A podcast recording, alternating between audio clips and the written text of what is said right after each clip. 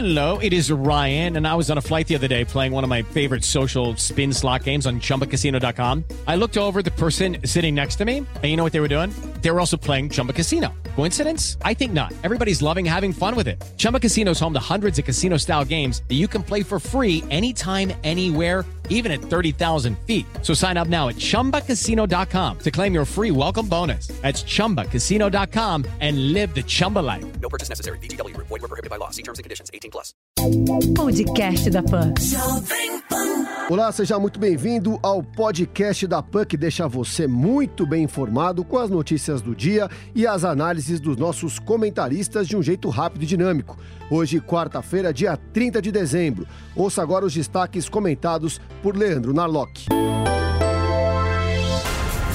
Ministério da Saúde quer iniciar a vacinação contra a Covid entre 20 de janeiro e 10 de fevereiro. O secretário executivo da pasta, Elcio Franco, explicou que a data correta vai depender dos fabricantes que ainda precisam pedir o registro dos imunizantes. Além da falta de vacinas, o Ministério da Saúde sofre para adquirir seringas e agulhas. Compra fracassou e a pasta só conseguiu ofertas para 7 milhões e 900 mil unidades, menos de 3% do total necessário.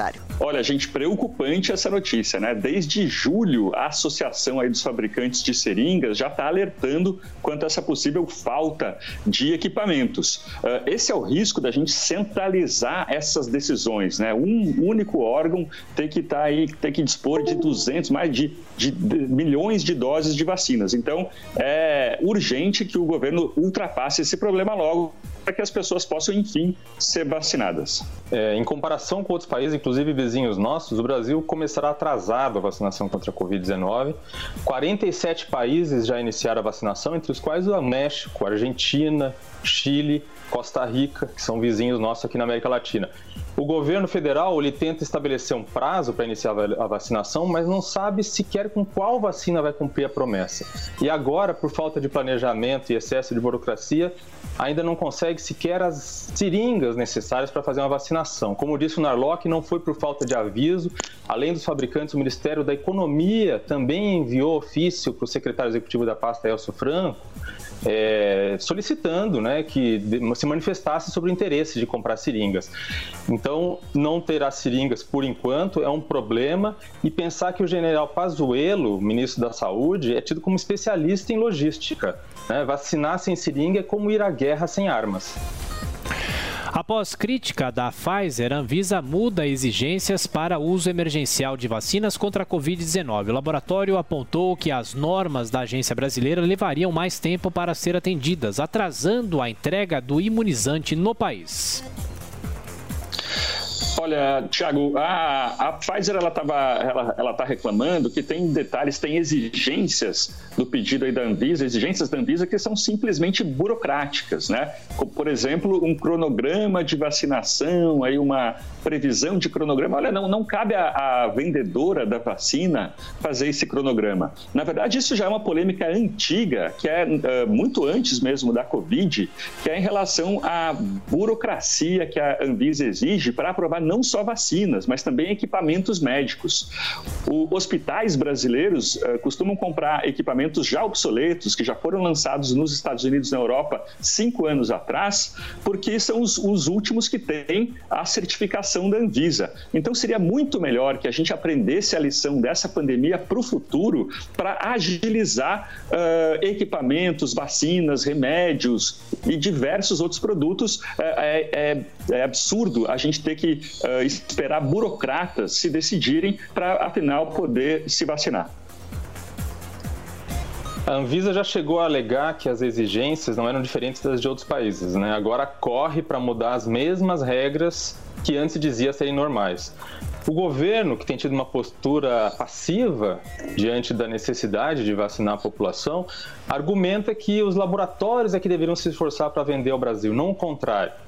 Mas os nossos governantes se esquecem que não existe vacina em quantidade suficiente para todo mundo. Existe muita demanda e pouca oferta. É uma, há uma disputa geopolítica mundial pelas vacinas.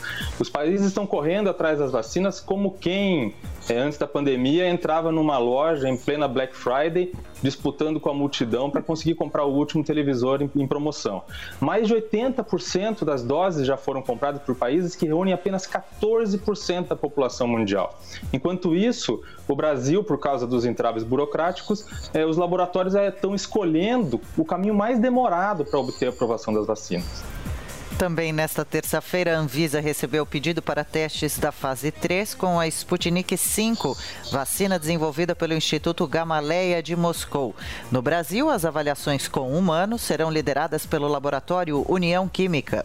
Enquanto continua sem vacinas, o país passa de 192 mil mortes por Covid-19. Foram 1.111 óbitos confirmados nesta terça-feira, dia em que o total chegou, de casos, na verdade, chegou a 7 milhões e 500 563 mil.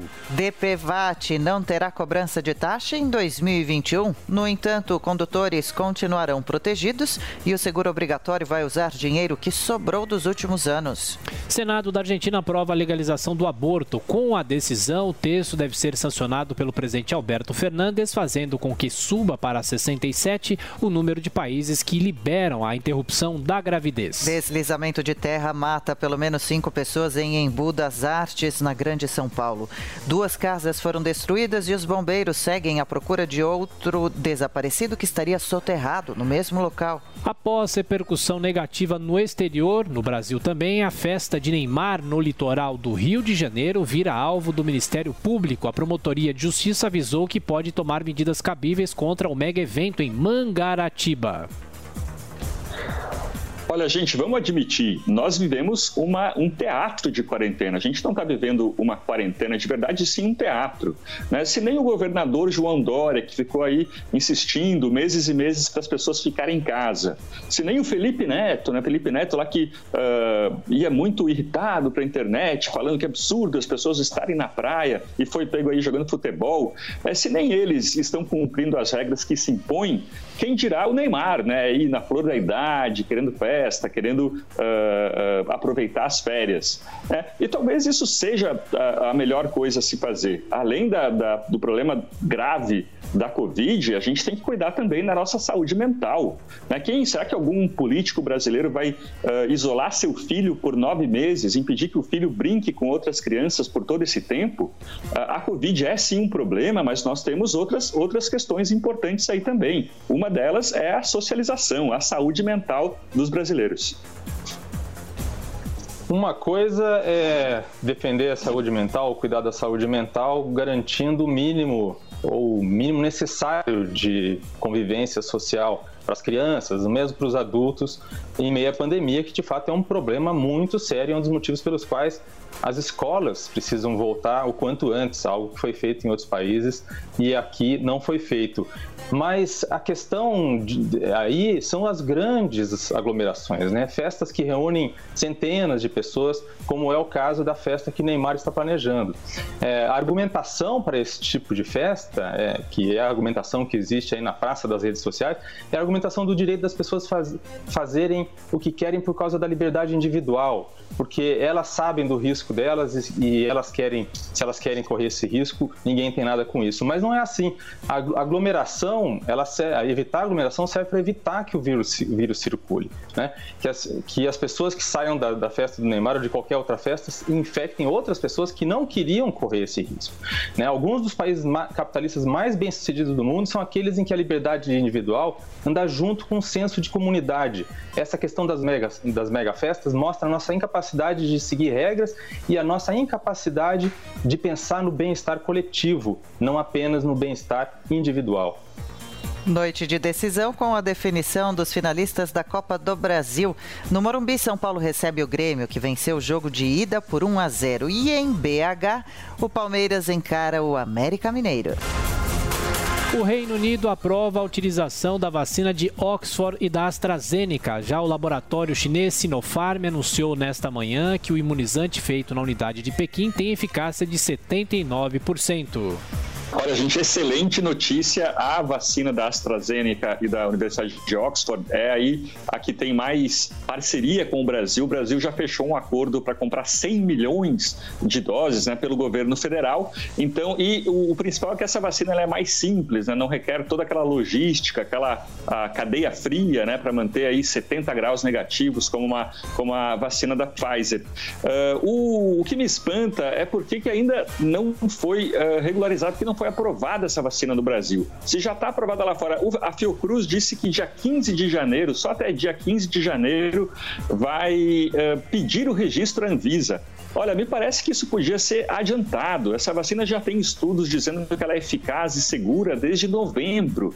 E a gente está tendo mil mortes por dia no Brasil. Uh, até dia 15 de janeiro vão ser pelo menos 15, 15 a 20 mil novas mortes. Está é, tá na hora da gente ter um pouco mais de pressa em relação a toda essa burocracia das vacinas. Supremo aumentou de 4 mil para 7 mil o pedido de reserva de doses à Fiocruz e ao Butantan. No entanto, os dois órgãos rejeitaram o pedido e o secretário de Serviços de Saúde do STF, Marco Polo Freitas, foi exonerado pelo presidente da corte, Luiz Fux, que disse não ter sido consultado sobre o pedido. Ao contrário do que aconteceu no STF, o presidente do STJ admite que aprovou o pedido de reserva de doses de vacina contra a Covid-19. O ministro Humberto Martins ressaltou que o objetivo era imunizar os juízes, servidores e colaboradores da corte e do Conselho da Justiça Federal. Olha, o STJ disse que não se trata de uma preferência ou de furar fila, alguma coisa assim, simplesmente é de organizar uma campanha interna de vacinação, como, como diversas empresas fazem, né? As empresas fazem lá campanha uh, privada, campanha interna de vacinação. O STJ e o STF fazem isso todos os anos com a vacina da gripe. O problema é que, nesse caso, parece sim que os, os, os ministros estão sim querendo furar a fila. Afinal, a gente tem poucas vacinas, né? A, a, demanda é muito maior que a oferta e é preciso decidir quem vai tomar primeiro.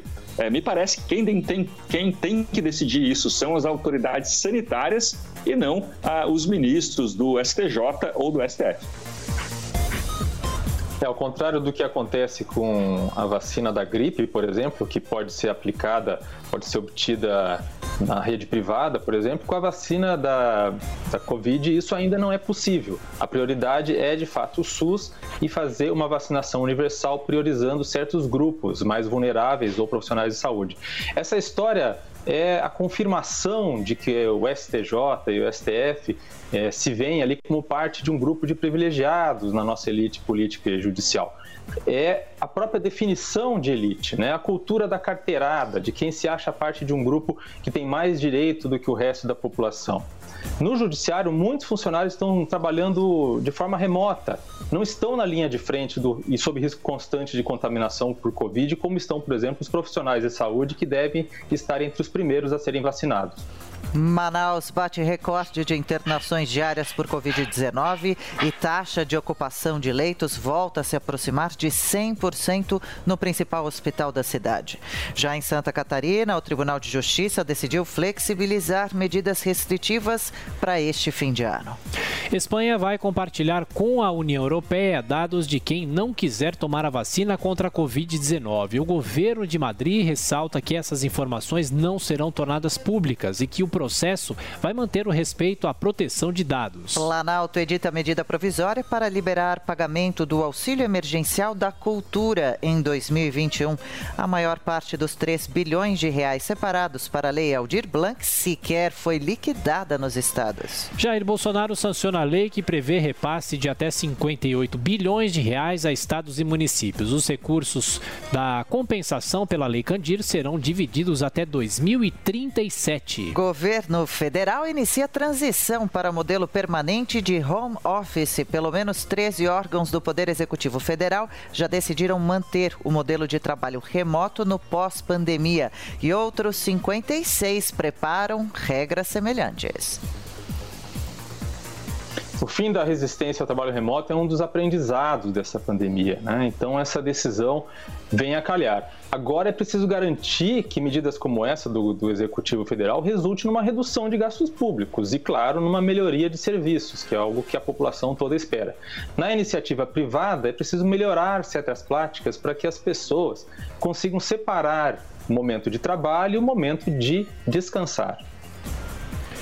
Estados Unidos voltam a usar o Boeing 737 MAX em voo comercial. O modelo que foi responsável por dois acidentes que provocaram mais de 300 mortes será usado na rota inicialmente entre Miami e Nova York. Tribunal chinês condena 10 ativistas pró-democracia de Hong Kong que tentaram fugir para Taiwan.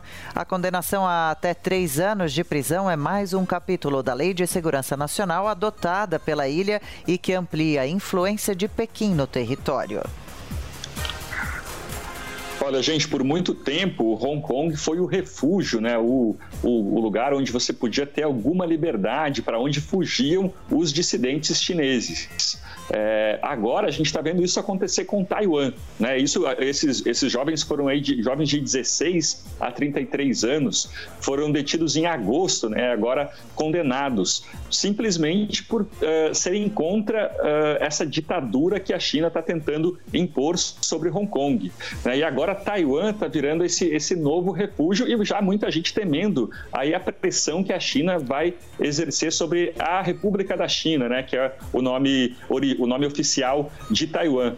É, o mundo hoje ele, ele se organiza muito em relação a ambientalismo, a diversas outras bandeiras, mas é impressionante como muita gente se cala em relação à ditadura chinesa.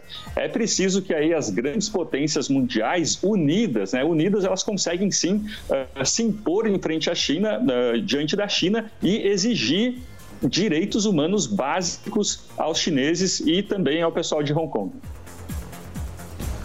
Questão de Hong Kong deve ser um dos pontos sensíveis aí nas relações é, entre o próximo presidente americano, Joe Biden, e a China. Biden já demonstrou inclusive ao pressionar a União Europeia para que não feche um acordo comercial com a China, que pretende subir um pouco o tom com a China. Trump adotou uma postura também, é, um pouco de confrontamento, mas Biden deve continuar com isso. Hong Kong é um enclave britânico, foi um enclave britânico até 1997, quando foi devolvido à China, era uma colônia do Reino Unido. É, foi devolvido à China com o compromisso de que teria, seria mantido certa autonomia, porque era ali uma democracia no meio, é, ali encostada, encravada na, na China. Mas em 2014, é, isso começou a, a, ser questionado com um movimento chamado Revolução dos Guarda-Chuvas, muitos jovens que foram às ruas, um grande movimento popular. No início deste mês, um, desse, um dos líderes desse movimento foi preso. Em junho desse ano, foi aprovada uma lei que permite a repressão a repressão política em Hong Kong. E dessa forma a China vai estrangulando essa autonomia que Hong Kong tinha. Essa prisão dos dissidentes é mais um capítulo nesse estrangulamento da democracia Hong Kong pela ditadura chinesa. Esse foi o podcast da PAN que deixou você muito bem informado com as notícias do dia e as análises dos nossos comentaristas de um jeito rápido e dinâmico. Podcast da Pan.